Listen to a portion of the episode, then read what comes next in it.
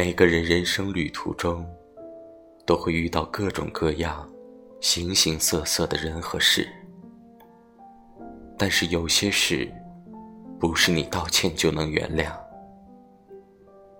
热恋中男友背叛，朋友的出卖，用爱情和友情绑架你原谅。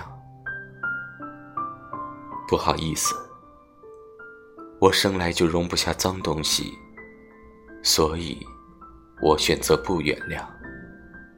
有些事，做过了，就是做过了，没有理由。最后，希望每个人能擦干眼睛，看清身边人。愿你们开心快乐每一天。